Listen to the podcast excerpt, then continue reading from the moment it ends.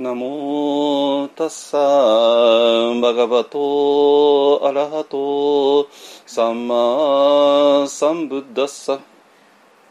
ナモタッサーバガバトアラハトサンマサンブッダッサナモタッサーバガバトアラハトサンマサンブッダッサ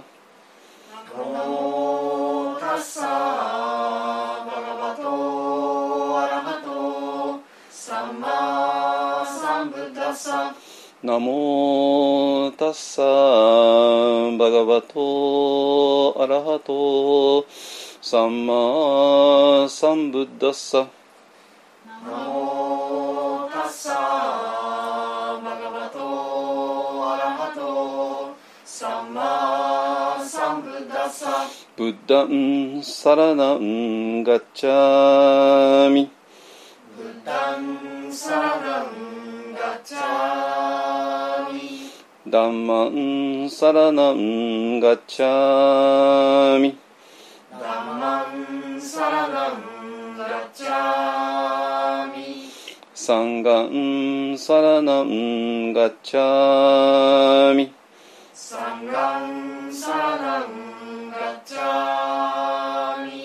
ドゥティアンピブッダンサラナンガッチャミドゥティアンピブッダンサラダンガチャミドゥティアンピダンマンサラナンガッチャミドゥティアンピダンマンサラダンガチャミドゥティアンピサンガンサラナンガッチャミドゥティアンピサンガンサラダンガチャミタティアンピブッダンサラナンガッチャミタティアンピブッダンサラダンガチャミ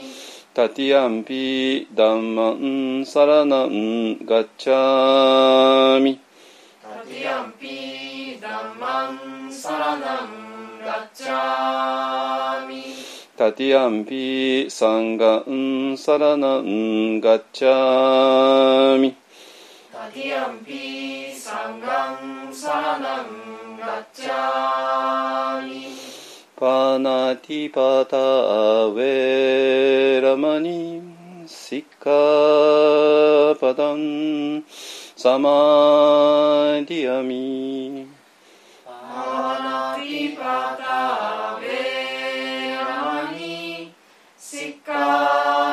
パダンサマディアミアディナダナウェラマニ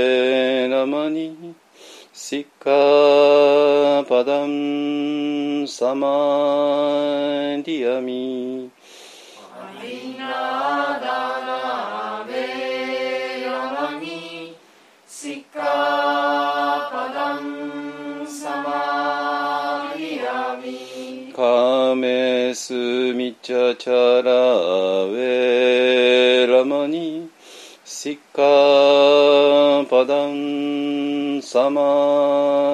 ディアミカメスミチャチャラウェラマニ。シッカパダンサマディアミカメスミチャチャラベラマニシッカパダンサマディアミムサワダウェラマニシッカパダンサマ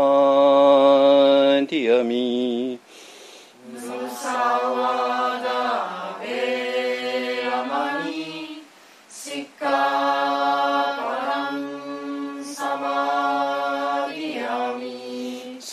メラヤマジャパマダタナウェラマニ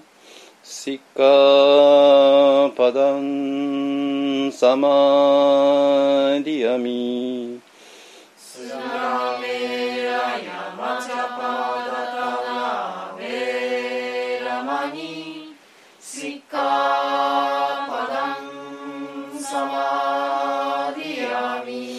サドゥサドゥサ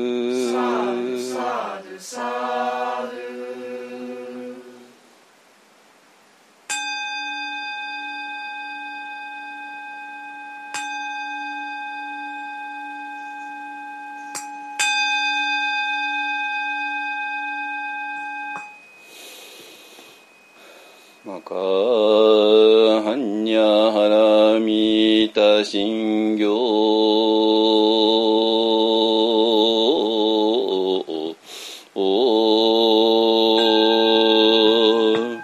漢字在菩薩行事にゃはらみたじしょ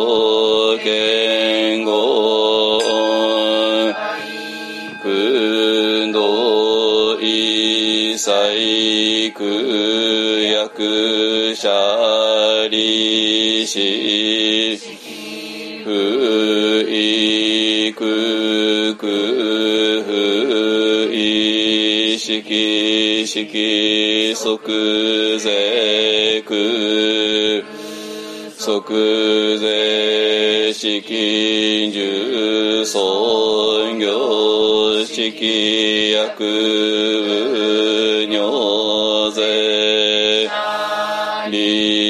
利子税小本空想小不滅不空不上不増現税国中無式無重尊業式。現に微税心に無式証拠即法無限界内し。意識皆無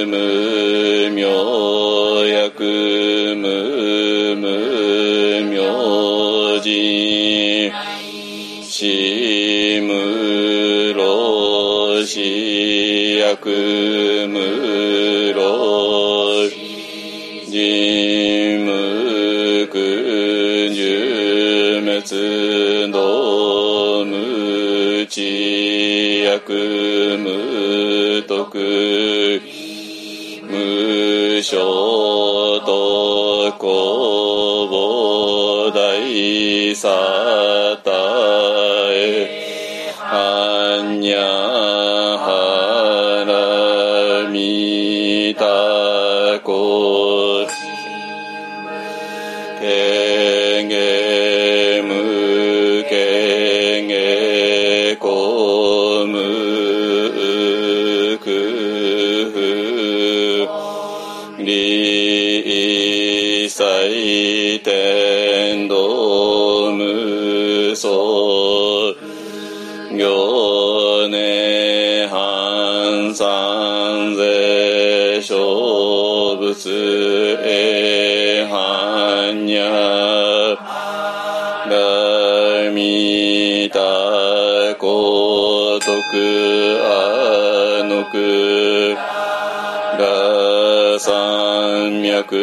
三本大高地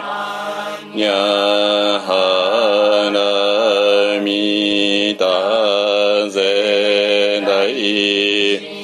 修善大名修善無常修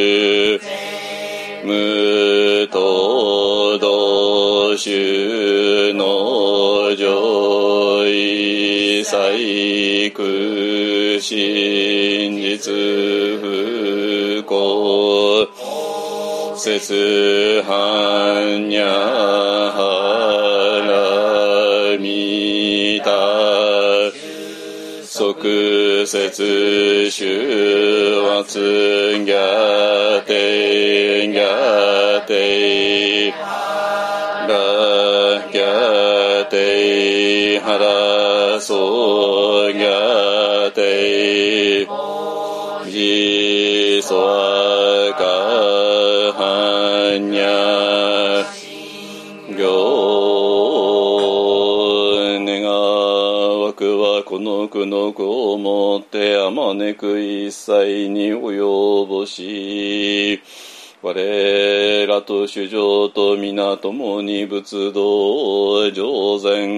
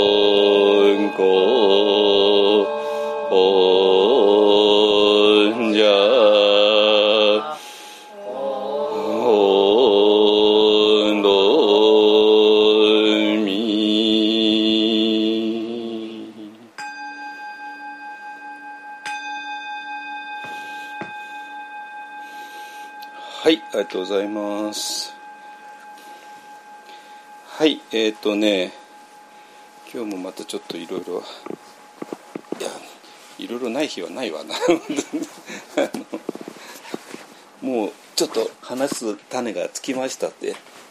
なったらもうすぐに。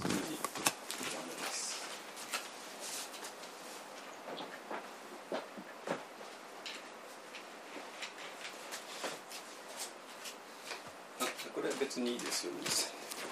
あのねえっ、とオンラインの方に見せますけどもねこれ、えー首相儀っていうねあのがあって、えーとまあまあいいや。これはこの説明は後でしますけどね。でえっ、とあとこの池田さんのね本があって、えーそれから、えーと発願文があって、ね、これがまあなんか今まで全然バラバラだったんだけど一気にまとまってきたかな。でそしてそれが今の日本の大問題である、えーカルトですね。カルトの問題を本当になんなんていうかな。とどめをさせるっていうのかな。うん単に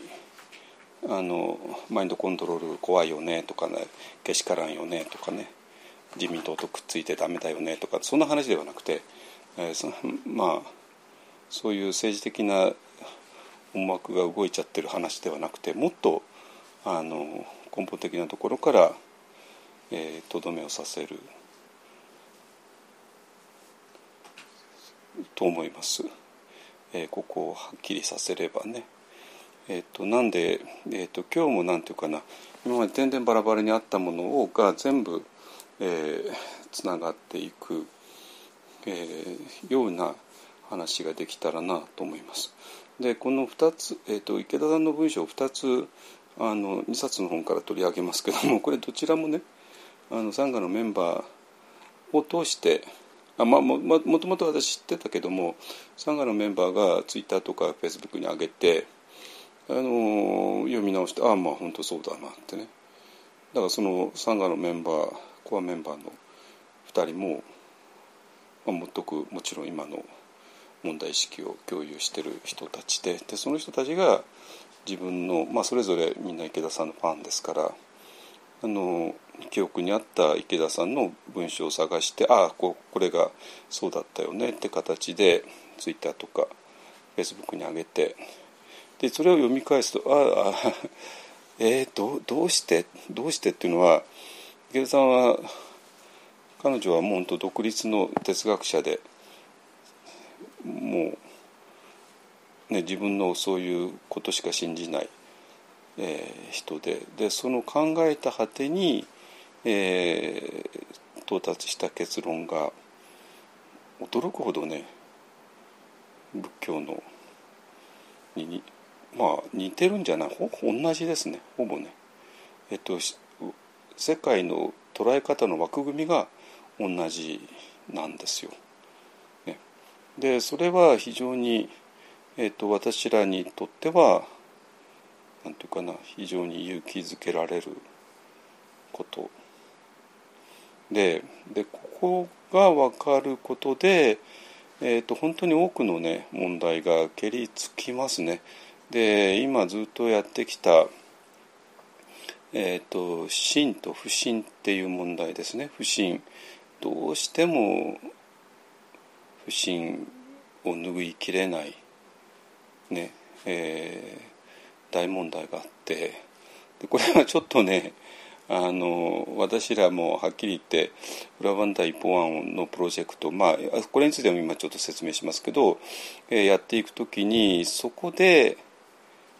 不信のために参加してもらえないとなるとちょっとね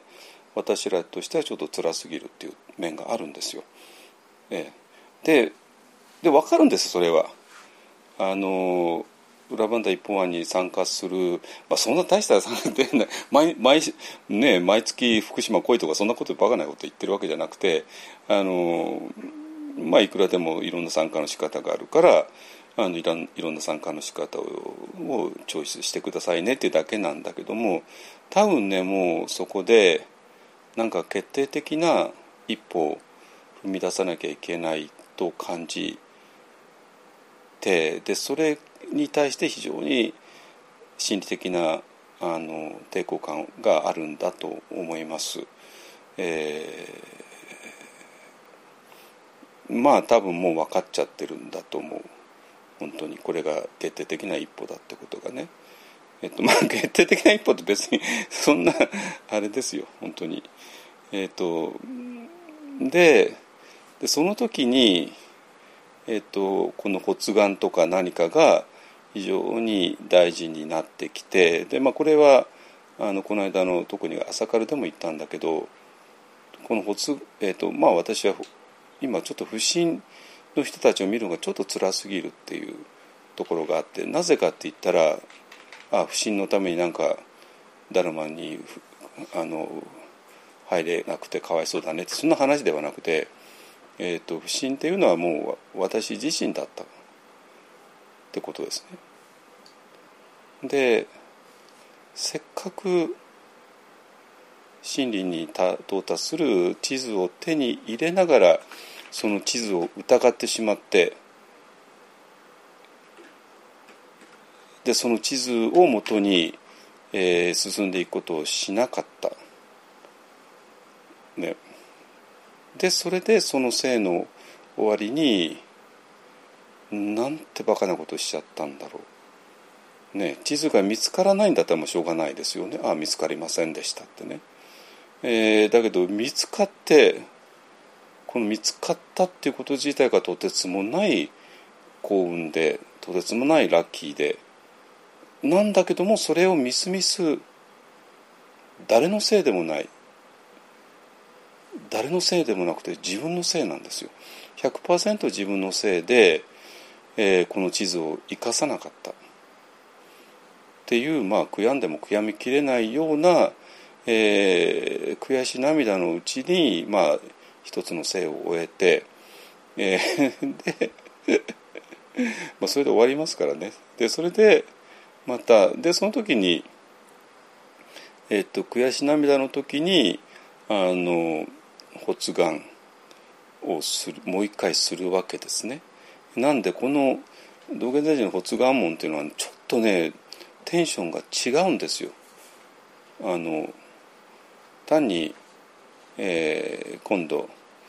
消防にあったら消防を疑疑いませんとかねそんな単なる単なる軽い口約束ではなくてそれはもう裏切ったんですよ。裏切ったのは私なんですよ。本当に。で自分で裏切っといてでそれで、えーと、ダルマを裏切ってね。ダルマを裏切ってでその結果として一つのせいで到達できなくて。誰も責められないわけですよ。自分なんだから。ね。えっ、ー、とそそのものすごい激しい後悔ですね。が、えーと、背景にあった上で今度今度もう一度チャンスがあったらチャンスないかもしれない。もう二度と会えないかもしれない。でももう一度チャンスがあったらっていう話なのね。その時それが消防を聞くことあらんですよ。消防を聞くこと正しい方を聞くことがもしかしたらあるかもしれない。ないかもそれはもちろんないかもしれないっていうことの裏裏なんですよ。ね、あのあ消防にあったらあの疑いません。そんな話ではなくてみすみす消防を裏切ってしまった私。信じなかった私。っていうのがあってでもしもう一度チャンスを与えてくださるなら、えー、勝負を聞くことあらん時にその時はもう絶対に偽弱せじ不信なるべからずっていうね。だからこの帳簿を聞くことあらん消防を聞くことあらん時っていうのがねなんか異様に重たいんですよ私にはね。だからそれがね多分そういう意味なのね。もしかしたらもう二度と消防に会えないかもしれない。だけどももしもし運よく会えたとしたらその時はもう絶対に疑わない不信、えー、持たない、ね、それで、えー、その時にあの、えー、世法を捨てて仏法を従事せん、えー、その時にちゃんと取捨選択をするよってね一番大事なものをあの第一優先するよ、えー、重要じゃないものはもう捨てるよってね。えー、そしたらもうその時第一の右上と、えー、共に浄土することを縁。まあこれはもう確実にそうだよね。でだからあとは消防を聞くことあらん、えー、っていうなんていうかなあの幸運が自分に恵まれたらっていうことですね。だからこれは、えーとどうかもう一回私にチャンスを与えてくださいっていうね、えー、そういう願いが込められているんですよここは。あのなんていうかなそんな私が単純な単純になんかダルマに会ってあはいあ瞑想に会ってはいじゃあ瞑想しましょうなんて話ではなくてえっ、ー、ともう本当にここで、えー、この内視症状を尽くして症状を尽くしてねで症状で一つ一つの性を何回も何回も生まれ変わって死んで生まれ変わって死んで生まれ変わって死んで生まれ変わって死んでってねいうことをずっとやってきた果てにっていうことですね。だからこの感覚誰ですか？道元禅師は輪廻転生を信じないとかね。そんなバカなこと言わないでくださいよ本当に。あのね。だからそこら辺がね甘すぎる現代の仏教は。あのだからそうしてもうね本当に一丁目一番地に戻りましょうよっていうね。いう話です。ね。えっ、ー、とそしてこのなんていうかな。えっとこれはもう仏教プロパーのね仏教のど真ん中のの話なんだけども、えーと、仏教とは直接関係のなかったまあ多少は関係ありますけどね。あの池田明子さんっていう一人の哲学者ですね。まあ私らもちょっといろいろ因縁がある人なんですけどもまあ私らはあの何回もあの青山墓地にあるねあの明子さんのお墓にお参りしてますけどもあのえっとまあそういう、えー、死んだのは誰なのかっていうね あの、えー、いうなんていうかなあのオブジェオブジェがあるんですよね。本当に。あの本当に青山墓地の本当に気持ちいい緑の中にありますから皆さんも行かれたらいいかと思いますけどもね、えーとまあ、特に11月なんか行ったら、えー、イチョウの季節で明子さんがいつもあの愛犬と一緒にあのアウトサイドカフェでコーヒーを飲んでたね。そういう,、えーと、こう今はあのなんだっけ。お店。お店。わかんないか。あのうんまあいいや。あの今はあの、えー、まあそこでコーヒー飲んでも明子さんを忍ぶこともできますから。ね。でその明子さんが、えーと、仏教と関係なないところで施策をあの深めてでそれで、えー、到達したのが同じ結論なんですよ。同じ結論。ね。だからまあ明子さんっていうまあまあまあ天才ですねあの人はね。えっとまあなぜ天才なのかもちょっといろんな理由があるんですけども。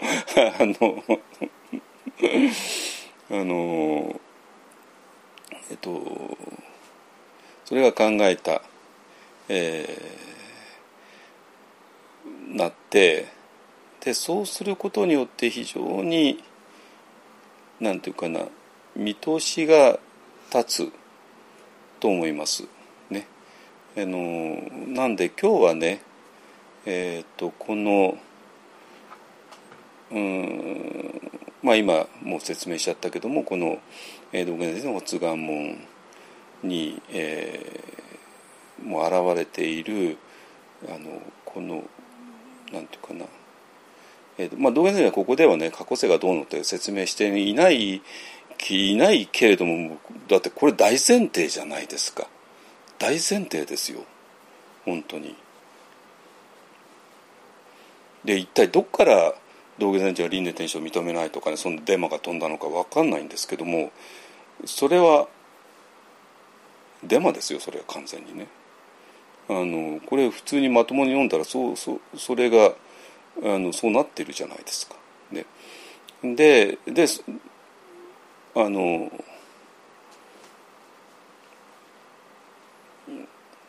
だけど、まあ、だからこれは道元先生の場合はこれを実際に生きているのね。で今日はねもうちょっとそもうちょっときちんと理論的にそこら辺を整理して、えー、道元先生とつなげてでそれで、えー、それを現代のあのえー、池田明子さんっていうねあの、うん、まあ私はまあ愛想こなったけども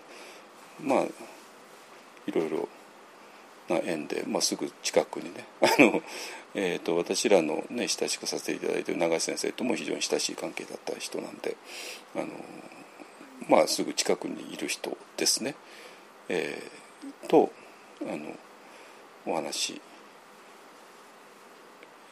そこで持っていって、えー、そしてもっとねなんかあの、まあ、今日のとこにもあるけどももっとなんなんていうかなもういわゆる現代日本人の非常に狭い、えー、世界観人間観。まあそれが慎太郎さんが言うあの死んだら虚無でしょっていうあの例のやつですね。になるなってしまう。その狭さをあの打破できるんではないかなってね。と思います。うん。えー、すいません。ちょっとまた前前置きが長くなって。っていうことですのでえっ、ー、とあの私2冊ね本用意してるんだけども、えーとこれ両方ともねあの Google ドキュメントに上げてあのポッドキャストの人もね、えーと、リンクから飛べるようになってますからあのぜひあの見てください。ねえーと、首相儀は首相儀はどっかであの総統書さんの方がどっか上げてるはずですからあのそこもリンク貼っておきますのでねあのまあ見てください。ねはいちょっと待って。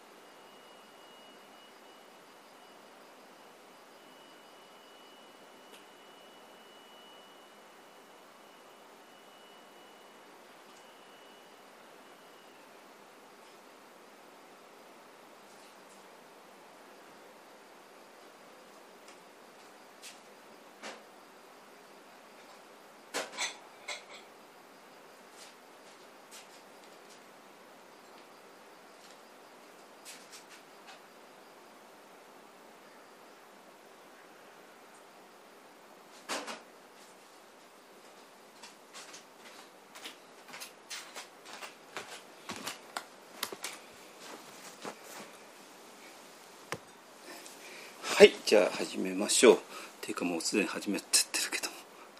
もう30分ぐらい話してるじゃないですか。はい。はい。えエネルギー強すぎるか？大丈夫か？縁起が悪いか？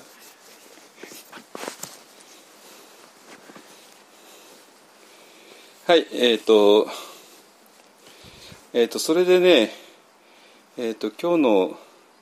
あのタイトルなんだけどもあのえっ、とあきこさんのねあの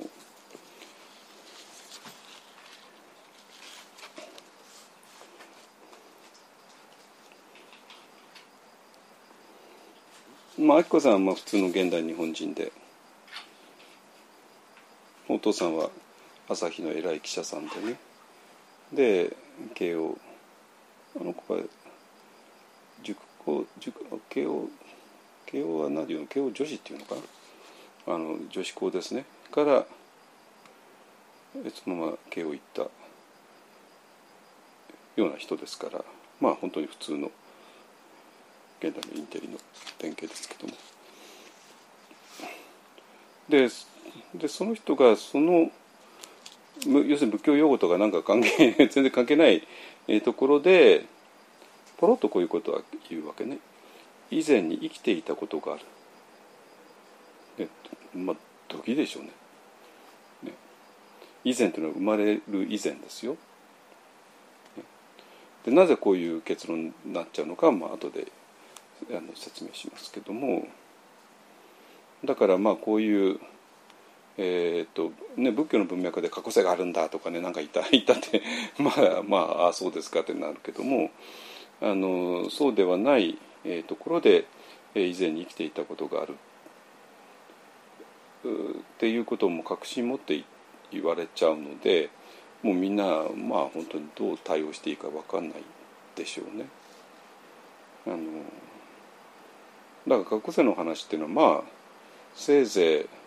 いエンターテインメントかまあ下手すりゃオカルトかあるいは「ムー」っていうねあの雑誌が有名な雑誌ありますけどもまあムーのあの特集になるか、まあ、要するにエンターテインメントとしてエンターテインメントだから本当は信じてはいないっていう前提ですね。あのそれちょうどあの天気の子のね天気の子のあの小高君が、え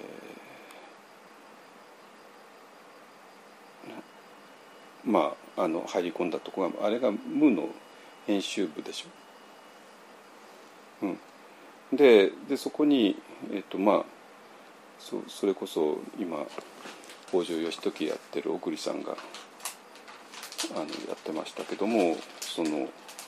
その編集長がいてまあ要するにもう何もかも承知の上でそういうことを扱っている。ね、まあ「ムー」っていう雑誌がもともとそうでね UFO がいたとか何かがいたとか言ってもああ面白いよねっていう一応お約束のもとで、えー、まあやるわけですよ。ところがあきこさんの場合はお約束ではないんですよいきなり生まれる前に生きてたことがあるよねってなっちゃうからこれは受け止めようがないわけねエンターテインメントのああ面白いねとかねああなんかそんなことね私は昔はヨーロッパのなんかだったのとかね、えー、言うんだったらばいいんだけどもそうじゃないから。だからこれはあきこさんにこんなこと言われても多分周りの人も困ったと思いますよ。本当に困ったと思いますよね。どう反応していいのかね、えー、いうのでまああのまあそれは周りの反応も見てあんまりこういうこと言わないようにしてたみたいですけどね。えっ、ー、とそれでえっ、ー、とまあ今日の題はねちょっと長くなっちゃうんですけども、えーと生まれる以前に生きていたことがあることが分かったので、えーと、一方案の患者友の会は解散しますっていうちょっと長すぎるか。まあいいでしょう。いや単にか監視さんしますっていうんじゃあんまり意味ないし。でその理由っていうのがやっぱこれ私は明子さんの言葉を使いたいんですよ。ね。過去性が分かったので解散しますが面白いことなんともないじゃないですかそんなことね。はい。えっ、ー、とねじゃあどうしようかな。あのえ、ー、といろんなそうですね。あの全体の流れを説明しながらね。えっ、ー、とねちょっとねあきこさんの文章あと 2, 2つ読むけどもどちらもね非常にあの大事ででそれも私にとって大事なのはサンガのねのメンバーがこれを SNS に上げてくれて、えー、たのでまああの開ける前からちょっといろいろ話してたんだけどもあのでもう一つでたんで、まあ、非常に私にとっては嬉しいというかありがたいというかっていうのは全部つながるからですね。でちょっとね背景だけ説明しておくと「えーと、残酷人生論」ってね、まあ、これもポッドキャストの人はあのアマゾンのリンク見てくださいね。えーとこれはねあの、えー、論座っていうね、えーと、議論の論に座座ですね、えー、いうがあって、まあ、それをカタカナで論座って書くんですけども、まあ、あの朝日新聞のオピニオン雑誌ですね。で今はネットにはあります。ネット上にはね、えー、なんだけど以前は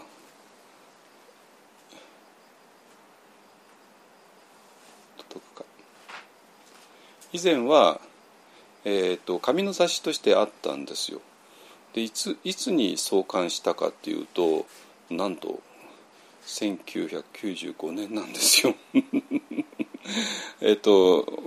別にオウムがあったからではなくてまあ多分あのももともと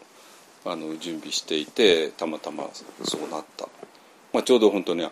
のティクナタ・ハン氏が唯一日本に来たのと同じですね。えー、ティクナタハン氏の、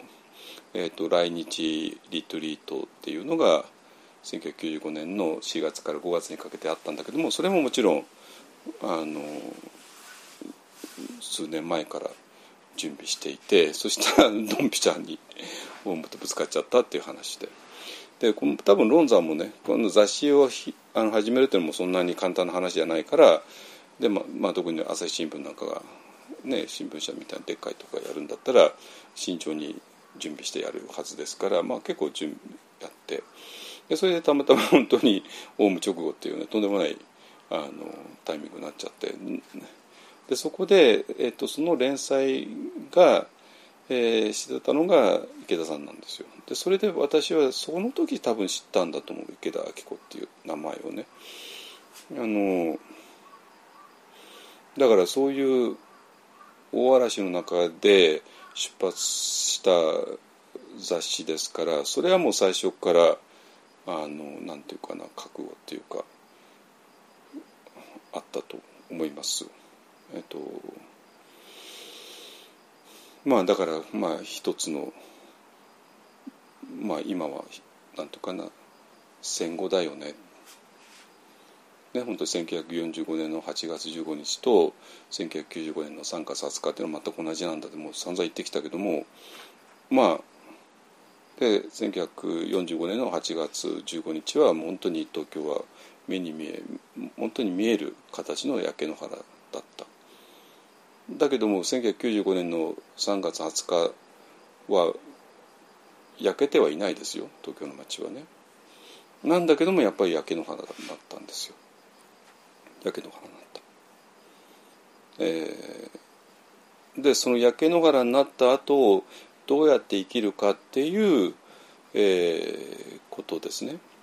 でそのそれぞれの人がみんな覚悟を決めて、えー、生きるっていうねあのでそしたらもう言論人とかいうのはもうそれが生命じゃ命じゃないですか。ね、でそれで結構あの気合の入った雑誌になってでそれの、えー、そこに連載していた池田明子っていう人が非常に不思議な文章を書く。そしてそれがまさに戦後ですね。焼けの戦後っていうのは焼け野原焼け野原になって何もなくなった時点で一体何を焼け野原っていうのは要するに今までの価値観とか今までの原理とか今までのプリンシプルっていうものが全部機能しなくなっちゃったっていう意味ですよ。ね、でそこでどういう新しい、えー、世界を作っていくべきなのかっていうことをもう真剣に考えたわけなんですよあの時は。ね、ででその時に、まあ、池田さんがまあこういう非常に不思議な文章を書いていてああここに何か新しいものがあるよねっていうことは私も感じました。でそしてその後ねあの、えっと、実際に連雑誌に連載した文とあのそれだけじゃと本にするには足りなかったんで新しくはそれと同じ量の書き下ろしをやってでごちゃってあのあの雑誌の連載発表順じゃなくて、えー、テーマ順にやって一つの本がえっ、と1997八年ぐらいでしょこれをね出たのがね。そうですね1998年ですね。はこれ1998年3月20日ってこれわざとですね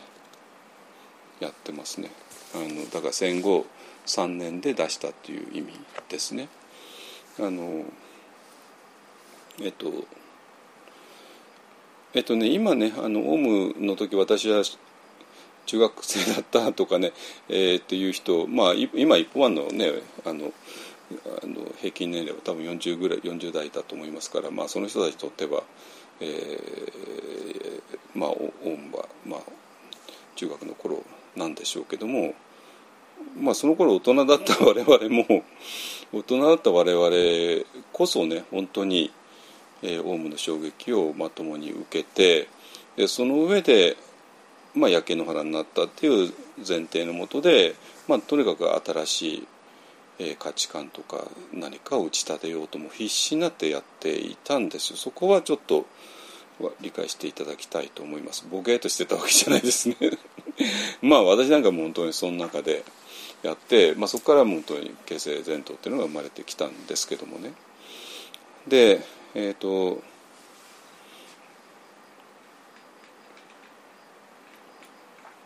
でそういう背景があってでこれも本当気になる本で、まあ、ドキッとするようなことばっかり書いていて、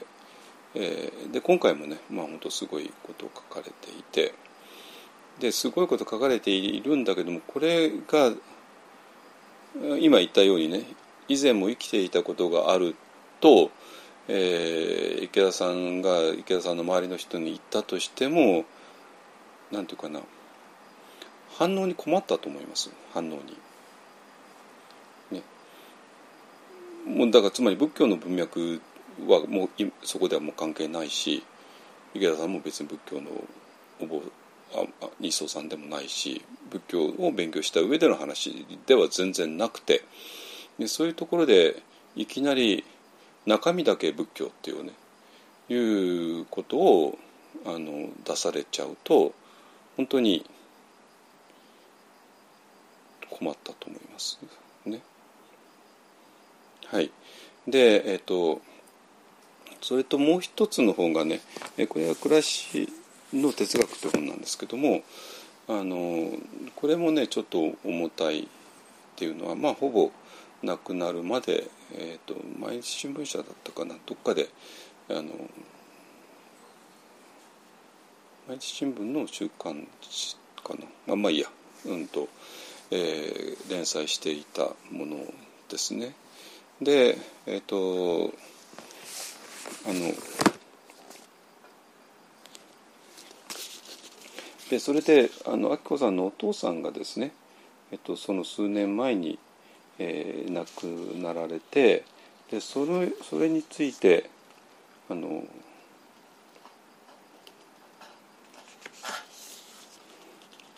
の文章がこれもすごいんですよ。あやっぱりねこれね「サンデー毎日」ってあの毎日新聞が出してる週刊誌ありますよね。えーそれの2006年4月16日から2007年3月4日だからまあ本当に亡くなるまでですねだから、えその時「サンデー毎日」とあと「え週刊新潮」ですね「週刊新潮」の方もあの連載していて「週刊新潮に」あの死んだのは誰なのかっていうねいう、えー文章が最後に載ったんですけどもあのまあ週刊誌に2つ連載。まあだから彼女としてはもう世間のど真ん中で、えーもう真理を問いかけるっていうねそういう覚悟だったんだと思います。ね、ででその時に、えーまあ、ちょうどあのお父さんが亡くなられてでまあ肉親を見送ってでしかも彼女自身がもうあとわずかっていう命を生きていたまああのがんでね、えー、と入退院を繰り返されていたんでまあもうそろそろかなっていうことはもう本人も一番分かっていたと思いますけれども。えーだからまあ生児の問題というのはもう自分はもう健康で全然関係なくて ああなんかかわいそうな人が死んじゃったよねっていう話ではなくて自分もう明日は我が身っていうねいうところでの発言なんでうんなんていうかなもう真剣さが違うしえそしてえっとそのなんか、えー見ているものがもうすでに違っていた。っていうことですね。でこれについてはねもう後であのお話をします詳しくね。はい。えっ、とだから、えー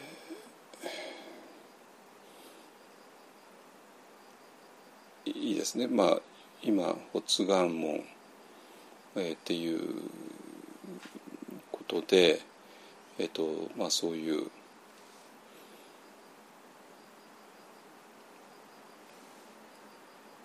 まあ、これこれがなぜ、えー、と出てきたかっていうと、まあ、この間の、えー朝からの時からぐらいなんですけども、まあ、どういう文脈かもう一回言うとね、えーとまあ、我々の、えー普通の意識で理解できる範囲があってでその範囲の中にはえーダルマも瞑想も入ってこないよねっていうことでした。ね、でそれの、うん、まあえーなんていうかな。えっとそれのそれへのね道元禅師のお答えがえー、勝負現像随文記の2の4か。2の4ですよね、えーまあ先週取り上げたので、えー、とポッドキャストの人は先週のとこからあの Google ドキュメントが上がっていけると思いますが、まあ、そう見ててください。でそれをあの先週の「朝カル」で取り上げてでそれで、えーまあその我々の普通の意識で考えられるっていうのを、えー人情とか世情とか、えーいう言葉であのあるいは症状根性とかねあのいう言葉で、えー表現されていてでそれでは絶対に届かないのが、えーダルマだよ。じゃあどうしたらいいのって言ったところで、えー、と仏祖の安理、ねえー仏祖型の、えー言葉やあの行動を、えー直接見るのが一番早いよねっていう、えことを、まあ、道元寺は、えー言われていて。でその背景はもうずっと説明ししましたけどもあの仏法っていうのは仏が仏にしか伝えることができない人の人って言った場合この場合はボンプのことなんだけどボンプが知ることはできない、えー、そういうものなんだっていうことを言われている。つまりボンプの普通の thinking マインドででその thinking マインドが届く範囲の中には仏法はないんだよ。それが世情とか人情とかえー、少女根性とか是非とか善悪とか、えー、言っているものでその中にはないんだよ。じゃあどうしたらいいのって言った場合に、えー、仏祖ですね。仏祖っていうのは誰ですか？すで、えー、に真理を知っている人ですね。でその真理を知っている人の、えー、言葉とか、えー、行動を見ることで我々はそちらへ飛べるんだ。つまりあなたがあなたの thinking mind で考えても無理だから、えー、そうじゃなくて真理を知ってる人に、えー、従うことが、えー、一番大事なんだよ。ね、でそこで真と不信、えー、信じる信じないっていう問題がつまり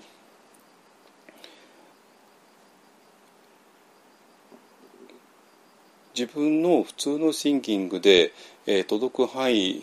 のことが、えー、ことで全てを理解しようとしてきた。でこれは OK なんですよ。学校では会社では家庭では世間では。というかみんなそれしかやってないし、ね、それしかやってないからね。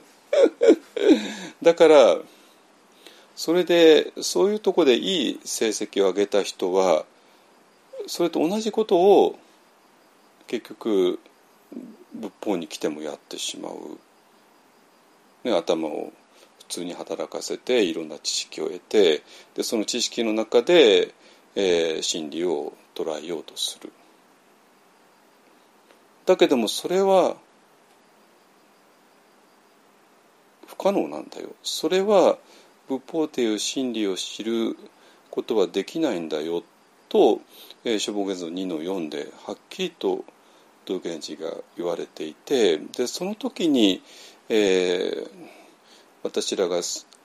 頼りにできるのは仏祖っていう。ね仏祖っていうのは一体誰何なのって言ったら仏祖っていうのはその人自身が真理を知っている人のことを言います。ダイレクトに真理を知っている人のことね。でその人を通してしか、えー、我々は、えー、真理を知ることができない。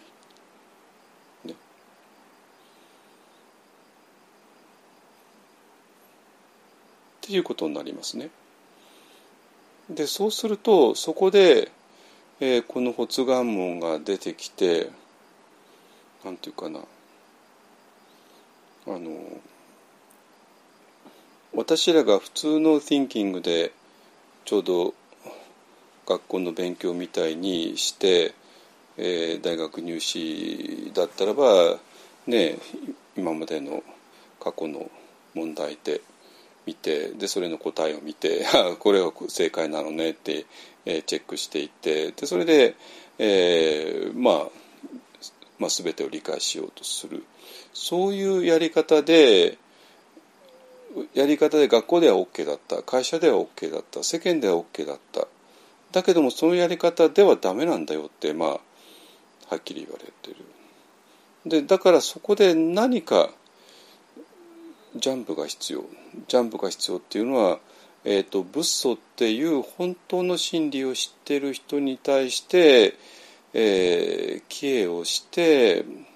でその人から直接教わる、ね、だからどうしてもそこに真の問題が出てきてしまう。ね、普通に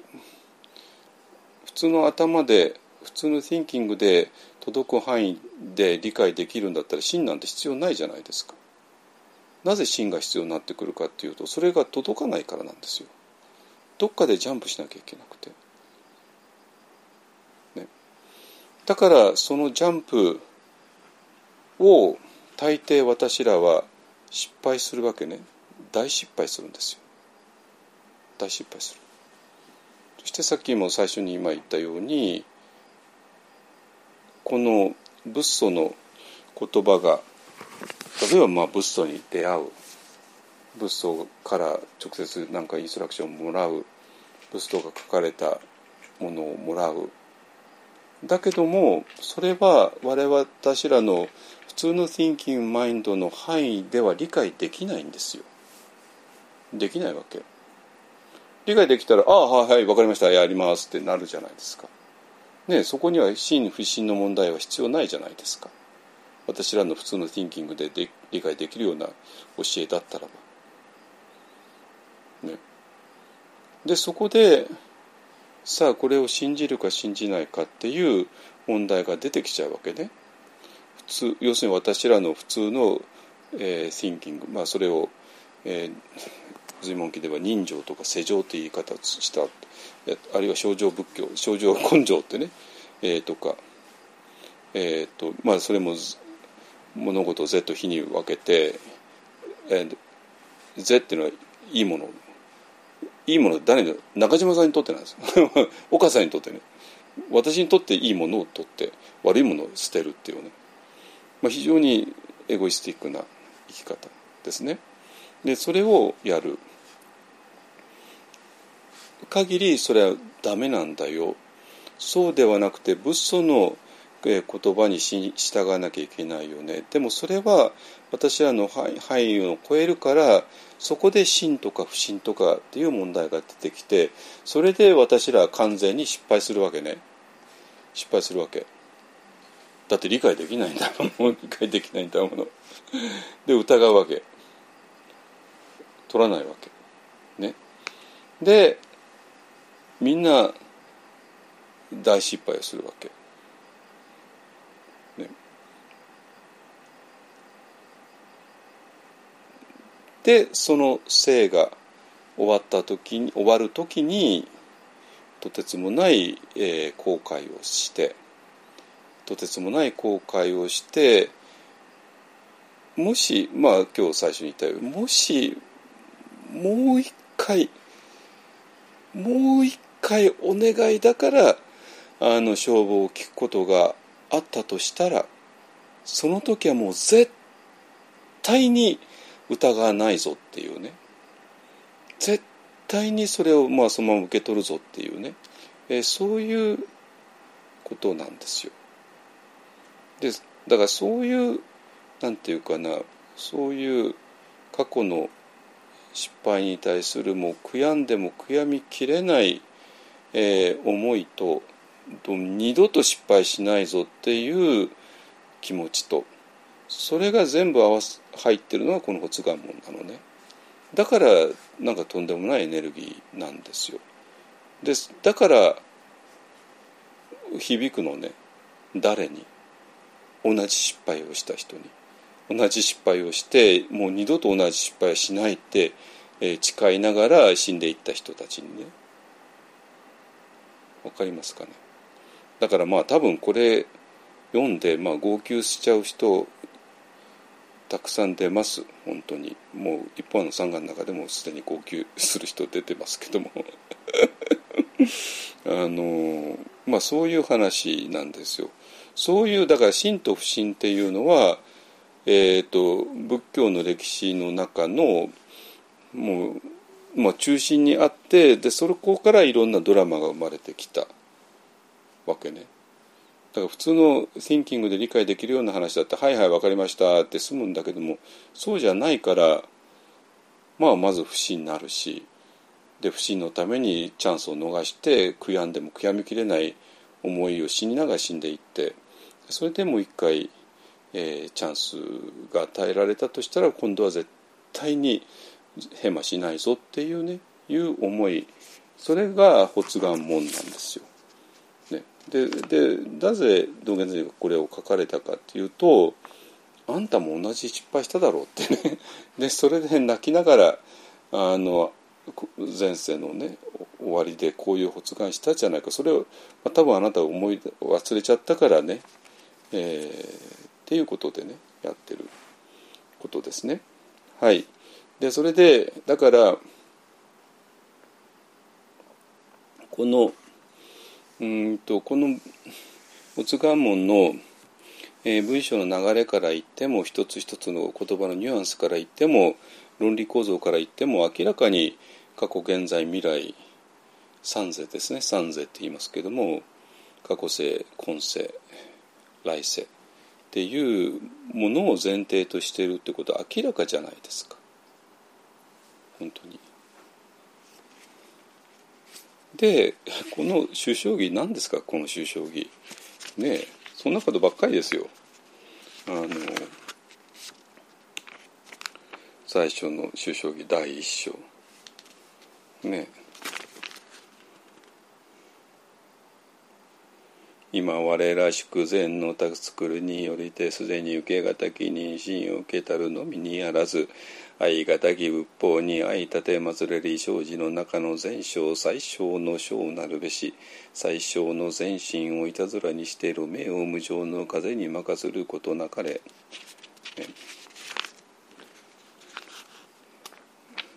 今の世に因果を知らず五法を諦めず三世を知らず善悪をわきまえざる邪剣の友柄には軍すべからずおおよそ因果の道理歴年として私なし増悪の者は落ち修善の者は登る。合理もたがわざるなしもし因果防止で虚しからんがごときは諸物の出世あるべからず祖師の生来あるべからず誰ですかと源前寺が三世を指定してるって言ったのはとんでもないことですよ本当に。ね、あのはいえっ、ー、と首相儀ねこれどっかネットに上がってるはずだから、えーと、URL 探しとくから、えーとまあ、見てください。えーとまあ、これ 普通ね外州のお坊さんあのお寺さんがタダで配ってることが多いですから、えー、外州のお寺でもらえるかもしれないですけどねはいえっ、ー、となんなんていうかなまあ首相儀はね、えーと説明えー、しなかったかごめんなさいあの今朝したんだけどもあの、えー、明治になってからねあの、えー、外してもなんかちょっと改革しなきゃいけないっていうんで、えーとまあ、檀家の人にも分かるようなあのものってことで、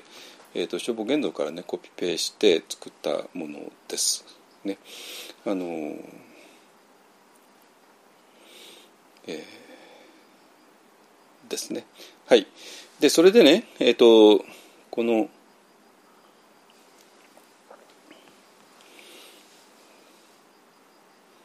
じゃあこの、えーと、もう何て言うかなえっ、ー、とまあ過去世に遡っていく瞑想が、えーと、仏教のど真ん中の瞑想としてちゃんとあってでミャンマーでは今でも行われていてでそれやればきちんと、えー、過去世を見ることができるっていうね、えー、ことがあるあるいはパオなんかだと,、えーと、瞑想の深いところに入っていくこともできてででそれが、えー、どういうふうに入るのかで入った時にどういうふうにそれが本当に入ったかどうかをチェックするのかとかも全部決まっているんですよ。でそれがあるからねえーとまあ、これもさっと言いますけども例えばねオウムオウムのねえー、オウムになぜみんな惹かれちゃったかっていうと,、えーと、すごい瞑想ができる、えーと、日本の禅禅がやらないようなねでそれで深いとこへ入っていけるんだっていうのがオウムの売りだったわけですよ。ね、でまあその下脱者は最終下脱者は、まあ、自分はそういう経験があるんだってねまあ喋っていたわけですよ。でそれを聞いてもやっぱり前奏たち何も言えなかったのね自分が自分はそういうこと知らないから。だけども私がミャンマー行って、まあ、そういうことを実際にやって、えー、やるとあじゃあまああなたは深いとこ入ったっていう言うけども、まあ、そこどんな感じですかねとかねまあいろいろ突っ込めばああそれ全部あまあ本当じゃないということがまあだんだん分かってくるわけですよ。ね、だからえっともしね例えばオウムが、まあ、悪いことはしたけども彼らの修行はほんすごかったんだっていう話だったらちょっとやっぱり気になるじゃないですか。だからそんなことなくて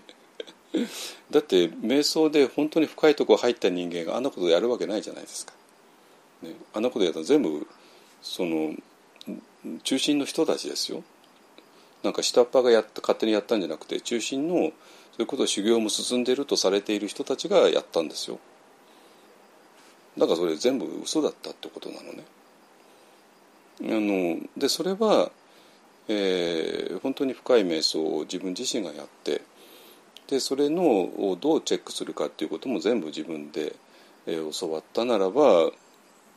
まあ、誰が本当に深いとこ入ってるのか入っていないのかってもう明らかなんですよ本当に。だからもう深いとこにも入ってなかったし、ね、悪いことはああいうことしてだからまああの教団は何の意味もなかったよねっていう結論に、まあ、なっちゃったわけね。あのだけどもそれすらもその批判すらも結局あの当時出なかったから、えー、とそれが一般の人を失望させたってね、まあ、だから悪いことが起こったとしてもそれは悪いんだってはっきり誰かが決めなきゃいけない。まあ、だからそれはもう、えー、なんていうかオウムはダメなんだって警察とかね裁判所とかジャーナリストが言ってもあんまりこう本当に強くはないわけなんですよ。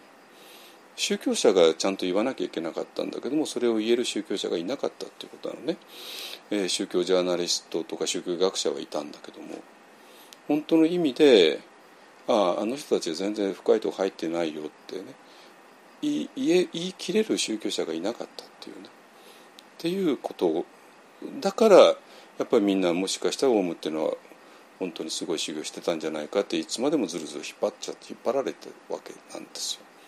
はい、でこれはもういい。オウムの話は散々したからもういいわけ。で今の はえっ、ー、とその、えー、もう一つのでっかいカルトですね、えー、が、えー、あなたのね亡くなったご主人と息子がね、えー、霊界で苦しんでる。ね、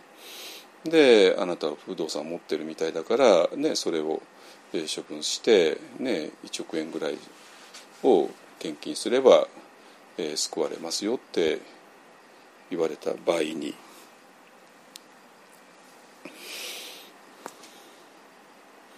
1億円安いですよ。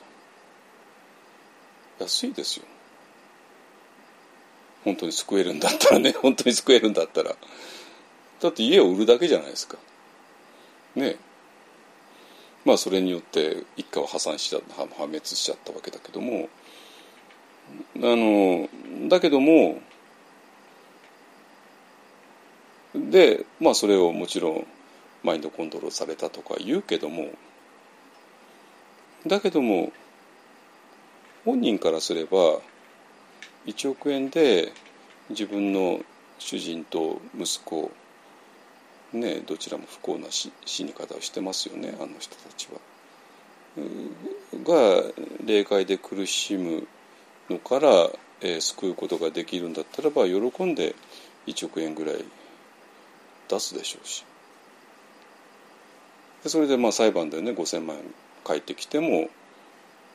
ね、余計なことしないでって言ってまた5,000万を献金しちゃうわけですよ当然。だからじゃあこれをどうしたらいいの？ね。だからこれはもうほとんどオレオレ詐欺と似てますよね。えー息子ね、電話してきてあなたの息子とか孫孫が非常に今危機にあって。で300万円で息子さんの気球、ね、あれを救うことができるよって言われたら愛する息子や愛する孫のためだったら、ね、おじいちゃんおばあちゃん頑張っちゃうわけですよ。300万ぐらいだったらね、老後のために取っていたしお金を引き落として誰か渡しちゃうわけですよ。ね、だからその気持ちは純粋なわけですよね。どこがあの嘘かというと、まあ、その息子や孫が、ね、今危険な状態にあるっていうのが全部嘘なわけですよね 全部嘘なわけですね。あのそしたら「すいませんあの息子今どどこにいてどういうふうに危険ででなんでそれが300万円でどうにかなるんですか?」って説明してくださいって言ったらもうこの詐欺が崩壊するわけですよ。いいですかね？だったらそれとそれを当てはめれば「あすいませんえっとあの亡くなった主人と息子が今、えっと、どこにいるんでしょうか?」でなんで1億円1億円やるとどういうことが起こってどうやってふうに、えー、救われるんでしょうか。それとそそこを説明していただけますかってね。突っ込むだけじゃないですか。ね、だからそこをしないでいきなりマインドコントロールされてるとか言ってもなんていうかな。本当の核心部分がね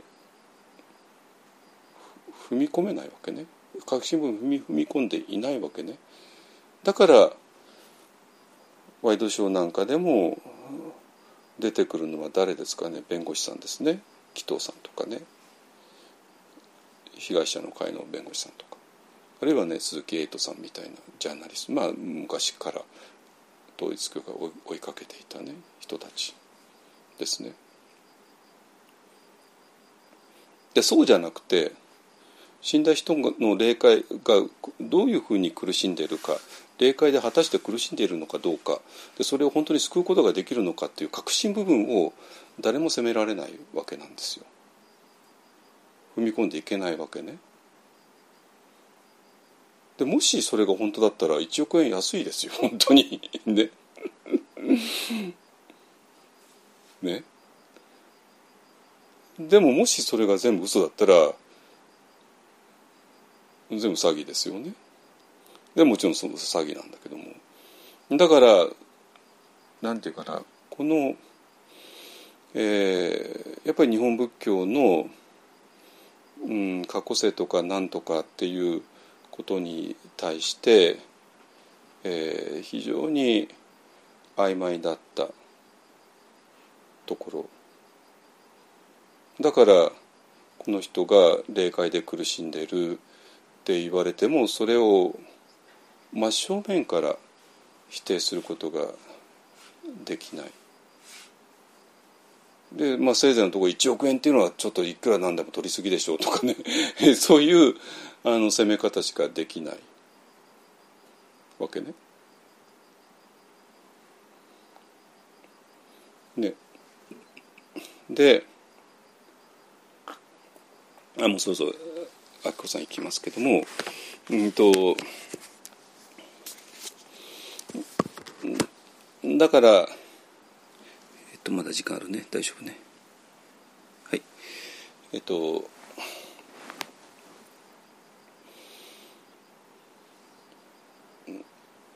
うん。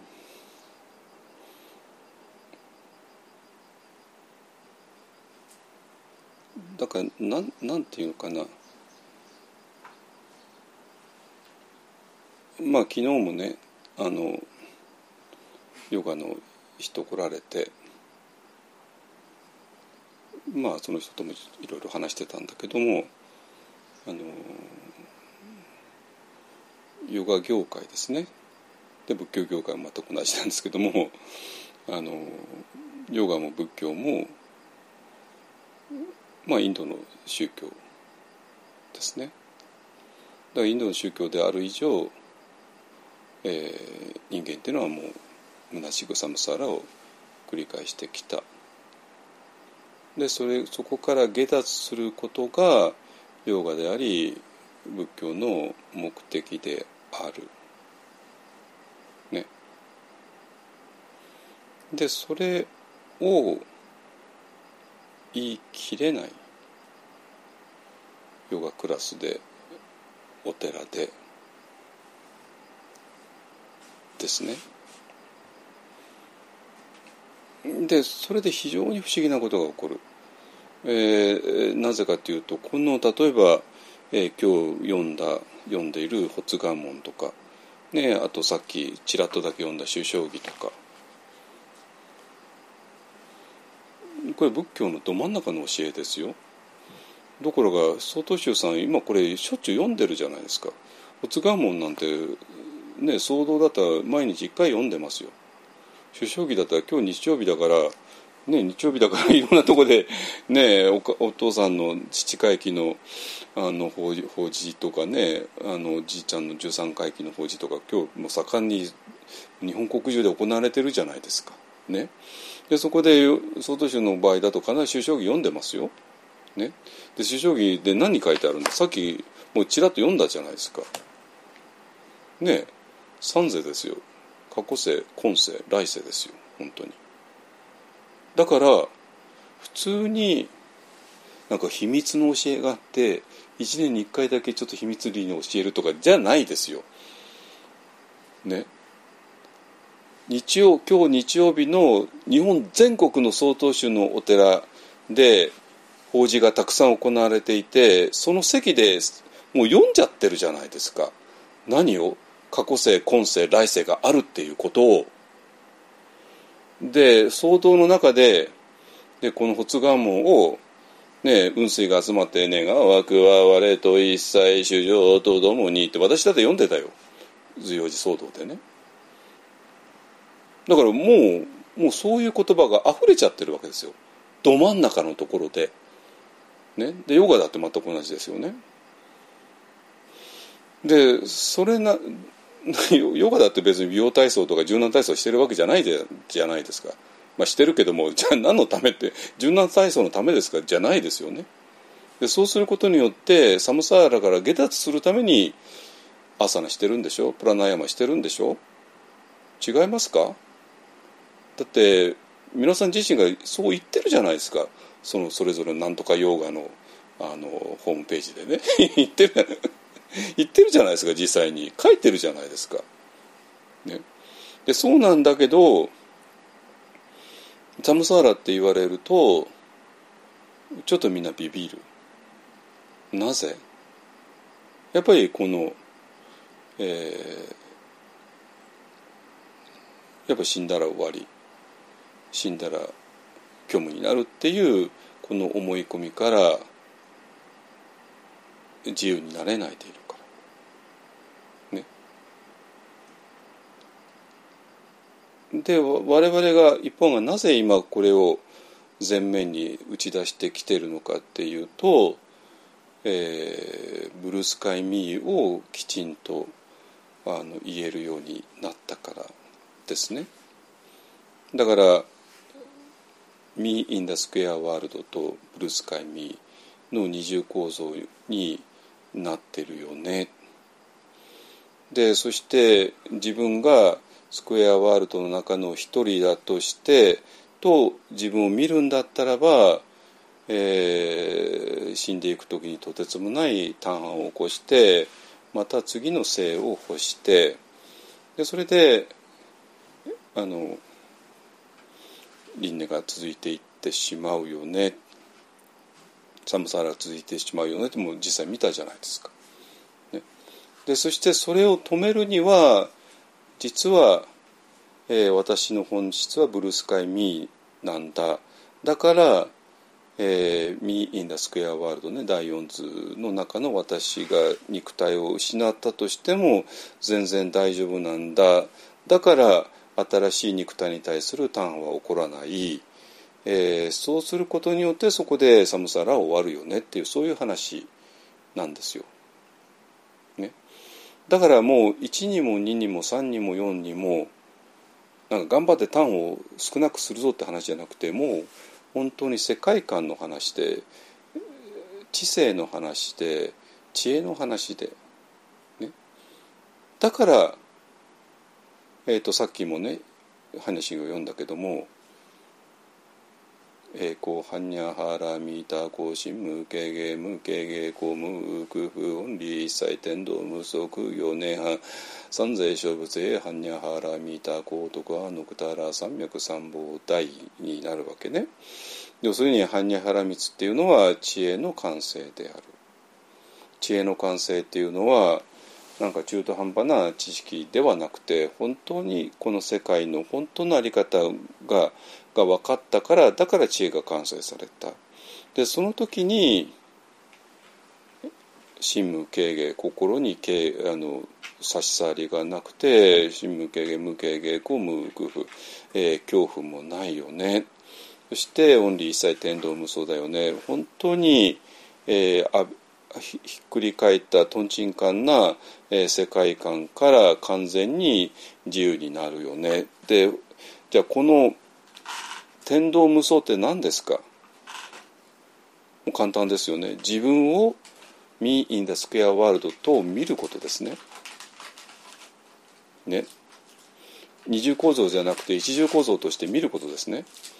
で一重構造として見るからこそもう死ぬのが耐えきれないわけですね。自分の肉体を失うのが耐えきれないわけですね。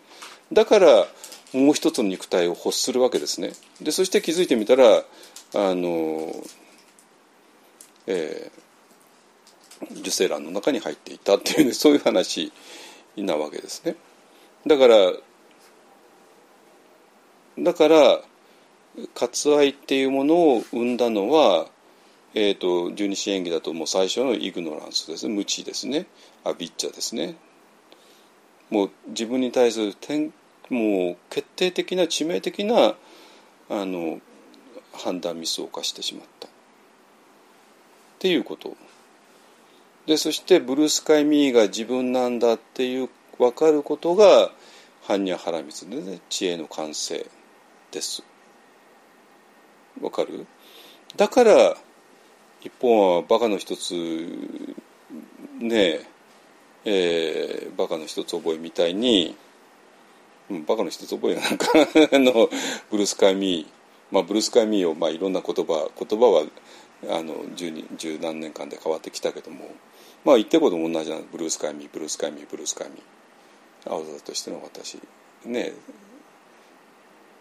内村氏のことをやってる時は大仏としての私とかね、まあ、散々言ってきたわけですよ。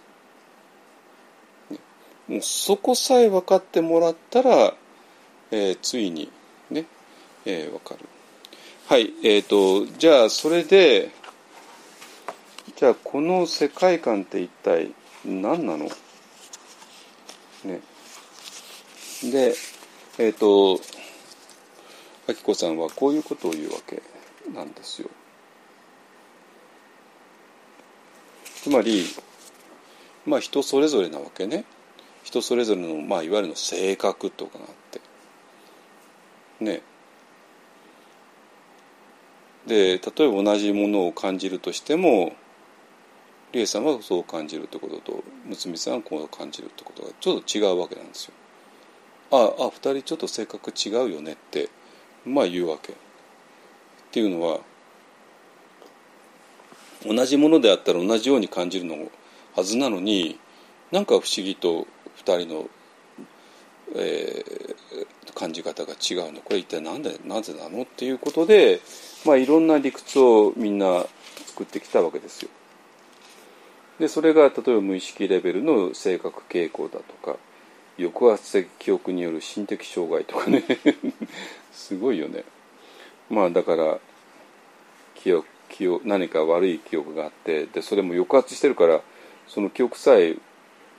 記憶があるってことも分かんないで。でもその影響が心に障害を生んじゃってるっていうね、えー、こと。で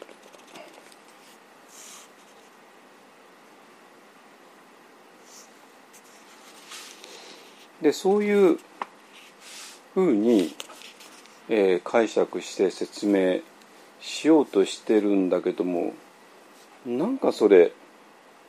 変じゃない？なまあそういう無意識的傾向があるのはその通りでしょうけどもじゃあその無意識的傾向はなぜそうなっちゃったの？っていうね。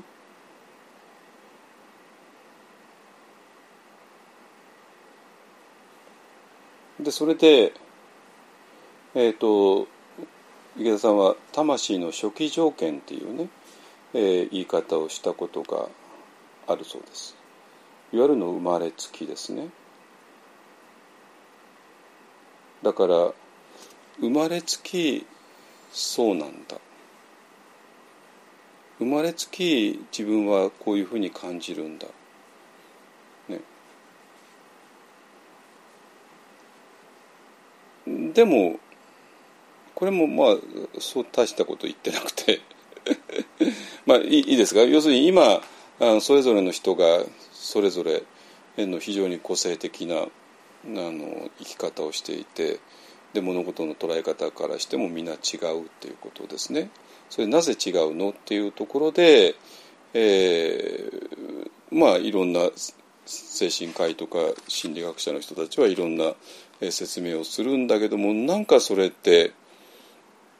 分かったようで分かんない。ですね。分かったようで分かんない。だからいやそうじゃなくてなんか魂の初期条件っていうものがあるんじゃないの、ね、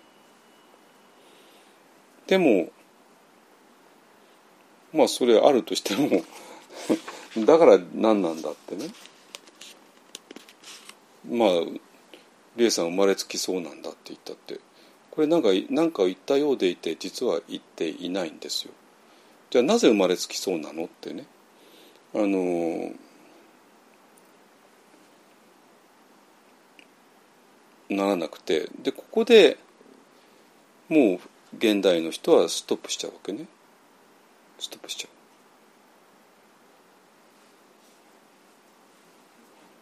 う。でその時にだからまあ生まれつきだからで、まあ、それでまあ一応納得するわけ。だけども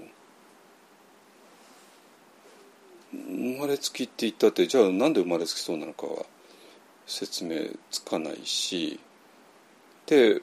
一応そこで世間ではストップしてまあ生まれつきだよねで終わっちゃうわけね。あのこれ以上言うとやばいところに入るの分かってるからですね。だけど、まあ、池田さんはまあああいう性格の人だから言っちゃうわけですよね。えー、なんていうかというと生まれつきねそうなのだ。何を言ったことにもなってないのだ。なぜならそれについて何かを言おうとするとこれはもう避けがたく生まれつきの生まれ以前について言わなければならなくなるか。らでそれで私は言おうか言うまいかいつもここでは相手を見てから言うことにしているのだがで何て言うかというと以前に生きていたことがあるっていうね。だから生まれつき今世においての生まれつきね今世において40年前に生まれました。で生まれた時にこういう生まれつきのものがありました。なぜ生まれつきのがあるんですか？って言ったらそのもも前があるから。っ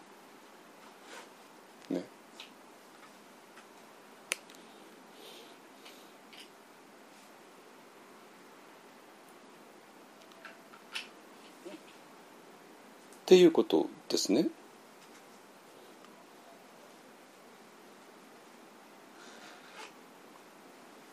このでここで池江さんはもう現代の常識を突破しちゃってるわけですよ。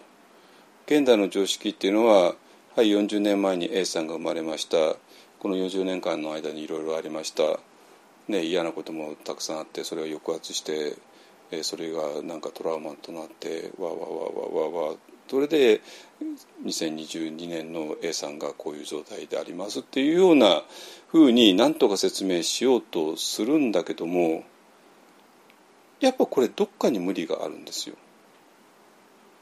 要するにこれだけです。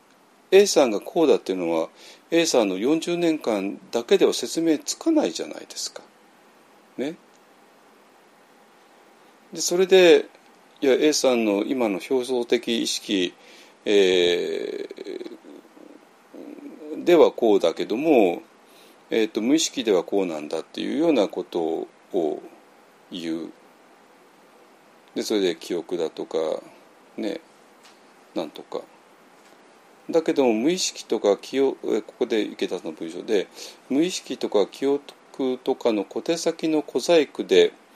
有限と決まっている方の自分の解釈などをしているよりは一層宇宙大の無意識と宇宙大の記憶を持ってきて無限大の自分を考える方がはるかに生産的でしかも深く納得がゆくわけね。つまりいいですか？我々が一重構造だった場合にどう考えたって A さんっていうのは40年前に生まれて40年いろいろあったよね。でその結果として現代の A さんがあるよねっていう見方しかできないんですよ。ね、だけど私らはブルースカイ・ミーであることが分かった途端に、えー、二重構造が見えてきてでそして二重構造のこっちの40年間生きてきた A さんの「Me in the Square World」ですね「Me in the Square World」第四図の私っていうのは実はサムサーラの私なんですよ。これは私は今まで言ってこなかったです。今まではやっぱり今世におけるね理恵さんのその、ね、体とティンキングっていうのとそうではないブルースカイミーがあるよね。だけどブルースカイミーではないこの「ミー・イン・ダ・スクエア・ワールド」の方は実はサムサーラを繰り返してきた。ね、だからブルースカイ・ミーっていう本質があると分かることによっててこっちの「ミー・イン・ダ・スクエア・ワールド」がサムサーラしてるっていうのも見えてくる。そうするとなんかすごくないですか？こっちはもうさまざまな記憶があるじゃないですか。ね記憶があるわけ。あるわけ。で同時にブルースカイミーでもある。ね。でそしてこのね今日もやったけど、えー、ダルマっていうのは私のちっちゃな Thinking Mind では理解できないから、えー、どうしても信じきれなかった。で信じきれないままに一つの性を終えた。で終える時にとてつもない悔しい思いをして涙を流してでもう一回だけチャンスを与えてくださいって願ったでそれが聞くことあらん。ね。これ単なる家庭の話じゃないでしょ？消防を聞くことがあったらねその時は疑いませんよなんてその話じゃないよ。なんとかして消防をもう一回だけ聞く聞に出会いたいというそういう思いなんですよ。でそのそれが消防を聞くことあらんということなのね。でその時にもう絶対に疑わないぞ不信を持たないぞっていう誓いなんですよ。ね。だから当然「Me in the Square World」を自分としてしか見なかった時に、えー、私らはサムサーラをどうせ当然続けてしまうわけですよ。そしてその頭では仏教は理解できないんですよ。だから私は疑っちゃったわけ。消防西方を捨てて仏法十字戦ってことはできなかったわけなんですよ。ね、そうして悔し涙のうちに一つの生を終えたわけね。でそれを込めた上でのおつがんね、だからブルースカイミーとミー・イン・ダ・スクエア・ワールドなんだけどもこれはもっとサムサーラするサムサーラするミー・イン・ダ・スクエア・ワールドなんですよ。すごくないですか？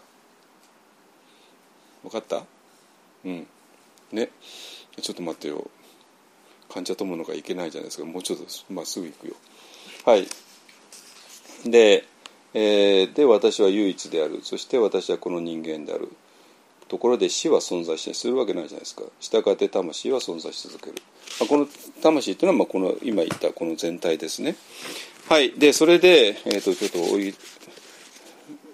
あのあ行かなきゃいけない。でそれで、えー、ともう一つのねこれはこれはもうちょっとあの文章を読んでください。とてもいいいいね。あの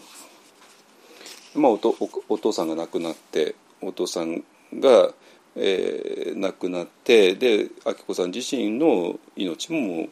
あと何年間かっていうね覚悟していた時ですね。じゃあその時生まれるってものすごいこの人は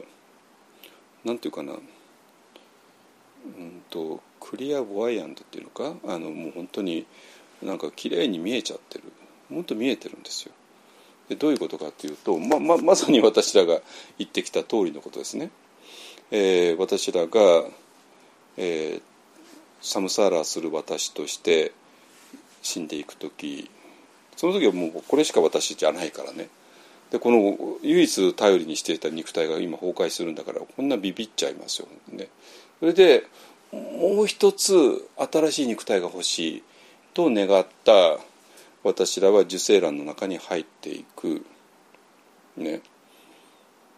じゃあその受精卵っていうのはまあ精子と卵子がぶつかって受精卵になってそんな入るけども。じゃあその精子の持ち主だったお父さん卵子の持ち主だったお母さん。と私とかの関係はどういう関係ですか？ってなるじゃないですかね。ねでまあ他人なんですよ他人なわけね。だけどももう受精卵から体内に入ってそこから体内で大きくなってで音源あって生まれて何もできないからその人のおっぱい飲んでで おむつ替えてもらってできてきたからまあその人の関係めちゃくちゃ濃いわけですね。まああのあの女性ですけどね。私あの人ですけどね。あの人のおっぱいを飲んで私は育ってあのまあこの間見送ることができたけども。だからまあ私と母と父との関係はまあめちゃくちゃ濃いんだけどもでもやっぱり違う人生なんですよ。違う流れがあるわけでそれで、えーと、池澤も非常に面白いことを言っていて、まあ、あの彼女は結婚してたけど、まあ、子供はなかったんでねあのじゃ、まあ、こういうふうなことが分かった上でじゃあ自分が女性として妊娠してで子供がまが生まれて自分のねあそこから出てくるじゃないですか。でこの出てきた子供に対してなんてあの池田さんも言うかってね「こんにちは赤ちゃん」じゃないんですよ。お前は誰だ？どっから来たんだっていうねこれすごくないですか？いやこれ本当正確なんですよ。ねだから池田さんがパートナーと、ね、性行為をして、えー、精子と卵子がぶつかって受精卵になってそこに、まあ、誰かが入ってきてで池田さんの体内で10ヶ月、ね、手つきとかいてで音源当て出てきた。初めて対面でね顔を合わせる。そしたらこの人はどっかから来たわけですよね。ね。だから当然「お前は誰だ？どっから来たんだ」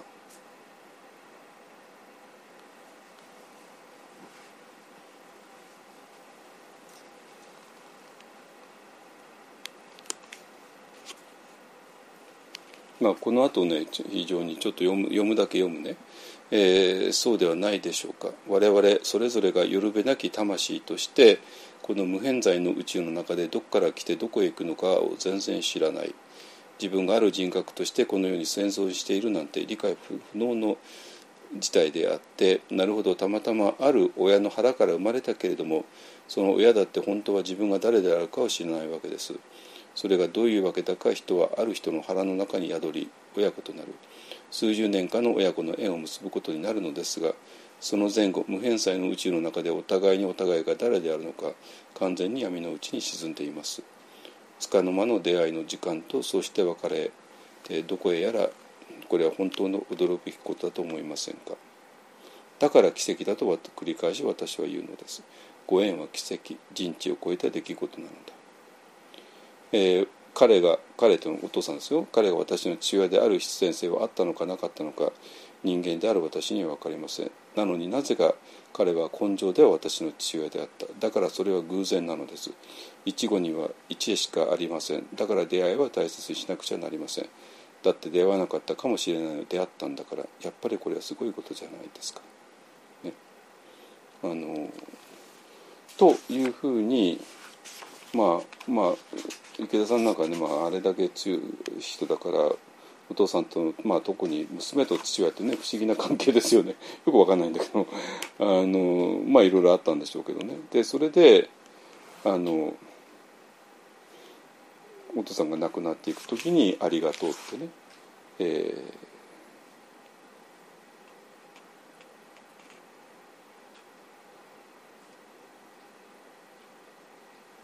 まあなんて言ったかというと冷たくなっているお父さんの手を見て素直に出てきた言葉が「ありがとう」でそれがまたいつかということですね。で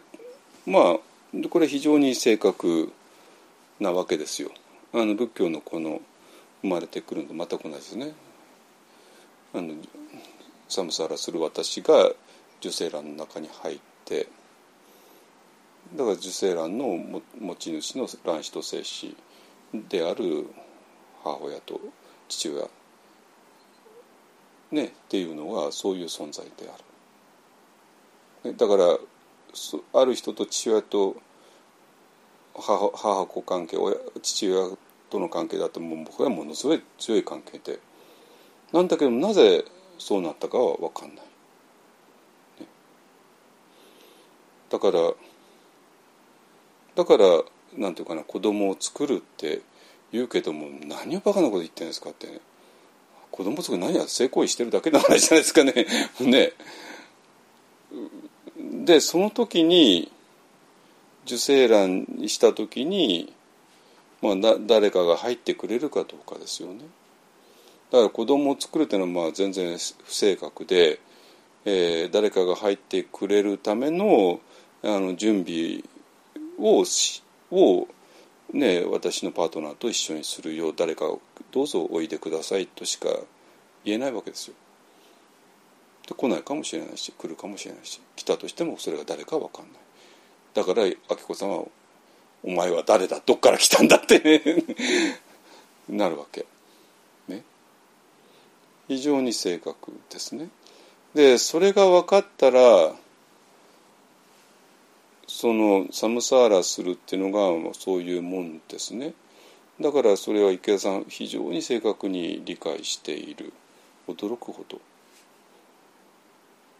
うん、でそしてそれは道元禅師や南漢のサムサラの理解と全く同じですね。で道元禅師の場合はそこに、えー、サムサラの中で誰も信じきれなかった非常に苦い過去とそれだからこそ今世は絶対失敗しないぞっていう思いとか重なっているわけね。ででそれはなぜそこが見えるかというとブルースカイ・ミーがもうすでに見えてるからなわけ。いいですか？はいそれでようやく患者友の会を解散宣言できるんだけどもまだ時間あるね。まだ時間ある。はい。えっ、とねえっ、と患者じゃあそもそも患者友の会って一体何だったのかっていうとそのまず我々は患者でしょっていう、えー、自覚を持ちましょうよっていう話。で普通は持ってないのか？持ってない？ねどこか誰見てんのよ。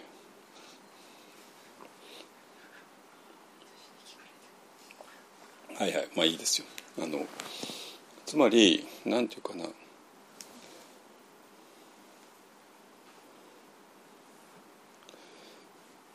まあいきなり四正体持ち出してもあれなんだけども空中滅動で。でなななつまりたまたま今日調子が悪くて苦しんでいるわけではなくてこの死正体の苦っていうのはもうこの世界はどこをどう考えたって苦しみしかないんだよねっていう話なんですよ。だから運がいいとかラッキーとかアンラッキーって話ではなくて、えー、ラッキーだったら今日はちょうどあ天気もいいよねってなってアンラッキーだったら今日はね台風が来ちゃって大変だよねって話になっちゃうんだけどもそうではない、ね、もうこの世界に生まれちゃった以上は、えー、どうしても苦しみが決まっているよね。だからでそしてそれはなぜなのかっていう理由探しがあってでその理由が分かれば、えー、その原因が分かればその原因を取り除くことによって我々は苦しみから解放されるよねっていうのが空十滅道ですね。もうどうしようもなく本質的に苦しみがあるのが苦体ですね。だけどもそこには原因があるんだっていうのが実態で。でだから原因さえ取り除けばなんとかなるようなのが滅体ででその方法でっていうのが動体になっている九十滅動ですね。っていうことは、えっと、私らはなんていうかな。なんか私は若い時に一番あの抵抗のあったものの言い方っていうのが悩みがあるってなんか最近悩みあるんですかってよく聞くじゃないですかね。最近悩みがあるんですかって聞かれても困るわけですよ。ずっとあるからね。ずっとあるからね。だから悩みがある時と悩みがない時があってたまたま今日は悩みがある日で明日になると悩みがない日になるっていう話じゃないじゃないですか。ずっと悩みがあるんだからだからいやだからなんか悩みがあるんですかっていう質問の仕方の前提はえーと、悩みがある日とない日があってたまたま今日は悩みがあってそれそれには何か原因があるから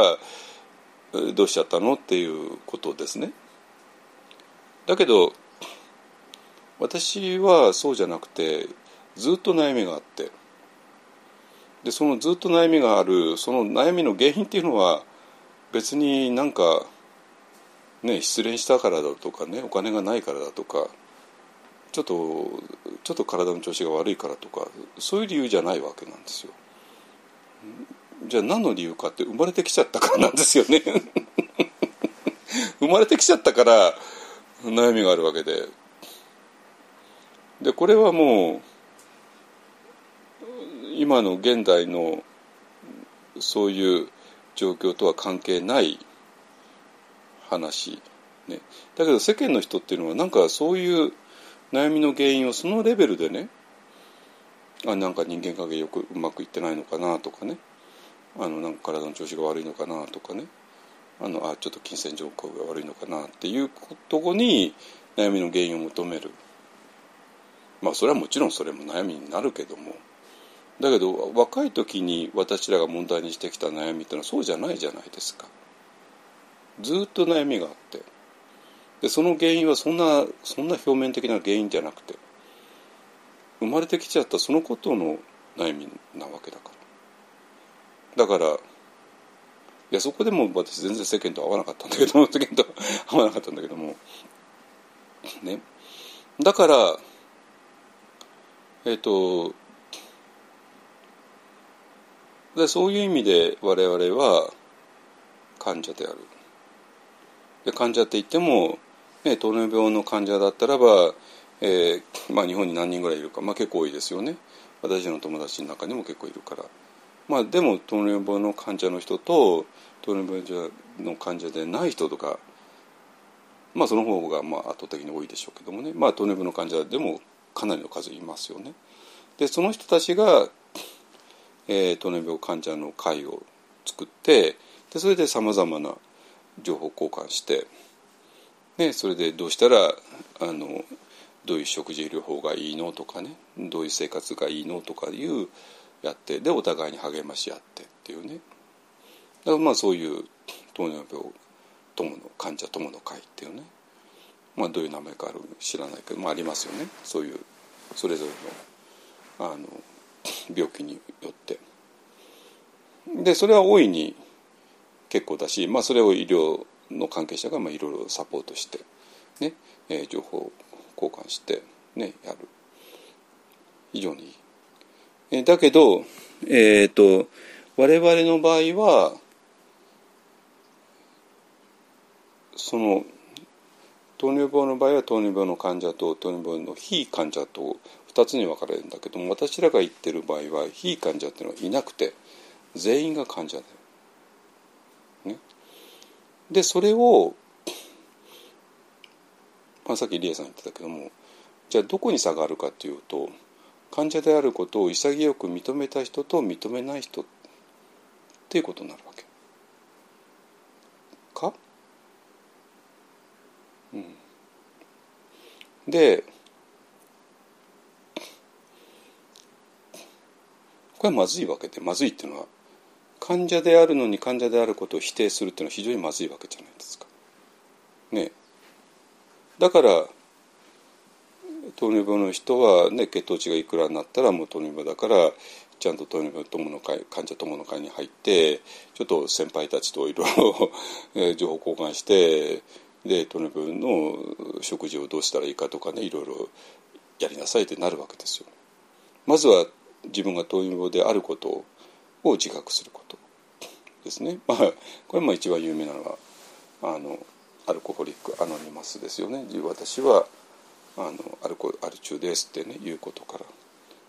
ね、お酒が好きですっていうのとアルコール中アル アルコホリックですって全然違いますからね。うん、あの My name is such and such I'm alcoholic ってねいうとこからスタートするわけでねでだからそういうことを私らもしなきゃいけないんじゃないかねあの全員が患者であることを自覚する必要があるんじゃないのっていうことで、えーと、一方はもう患者友の会っていうことをまああれ何年前ぐらいからね一回ぐらい法話で知ってるはずですからまあ探してください。えー、どっかで言ってるはずです。あもうもう終わる、うん、でそうなんだけども解散します。患者友の会。なぜ？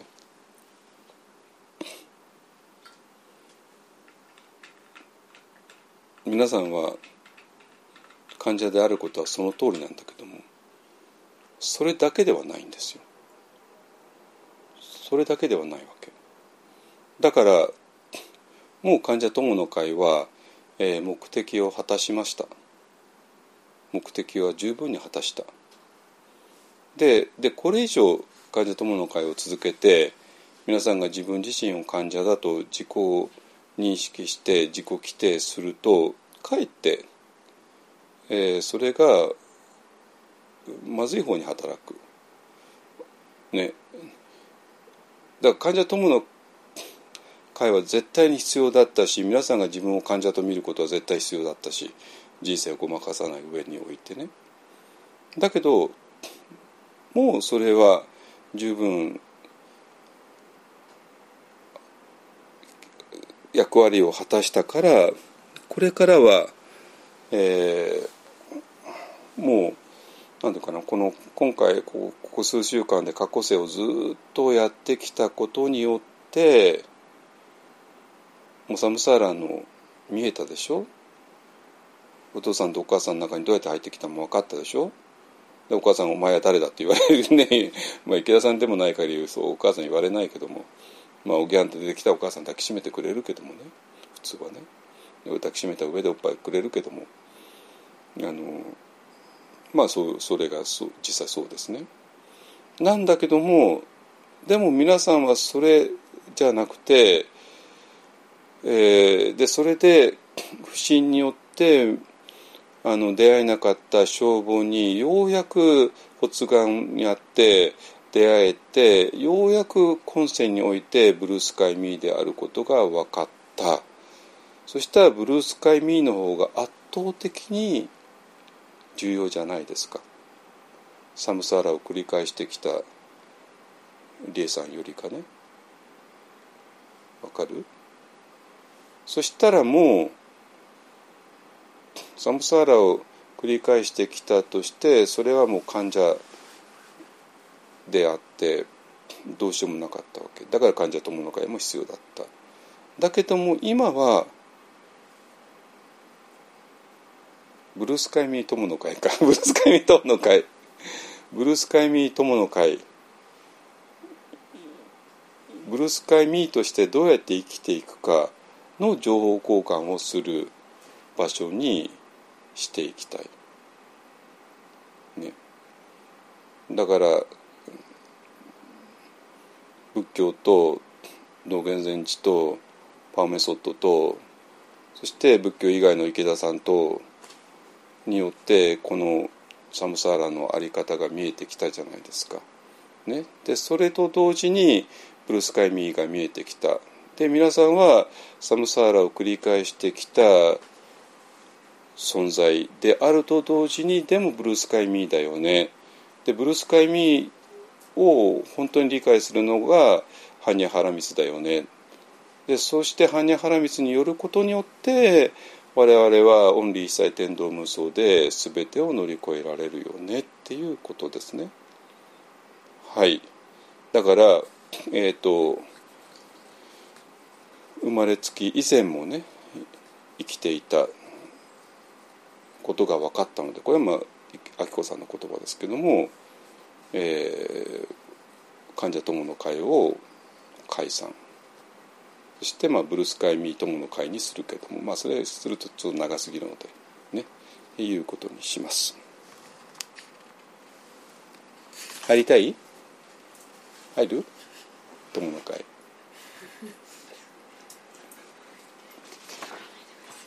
はい？はいじゃあねえっ、ー、と発願文を最後に読んで、えー、いきましょう。ね。カーン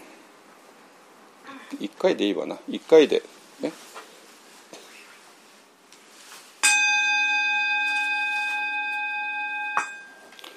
願わくは我と一切主情とともに根性よりないし少々を尽くしてくことあらん聞くことあらん時消防偽弱世辞不信なるべからずまさに消防に合わん時世法を捨てて。十字線ついに大地の右上とともに浄土することへん。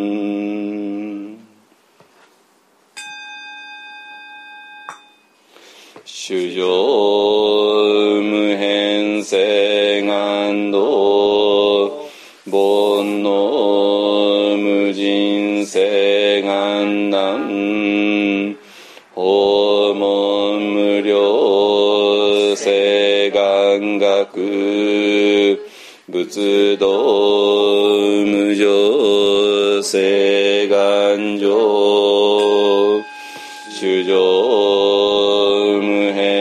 変聖願道。煩悩無人聖願断訪問無料聖願学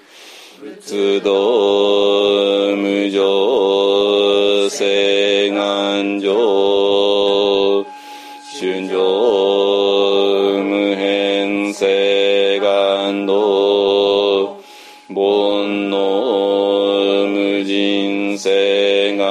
だ訪問無料性願学仏道無常性願上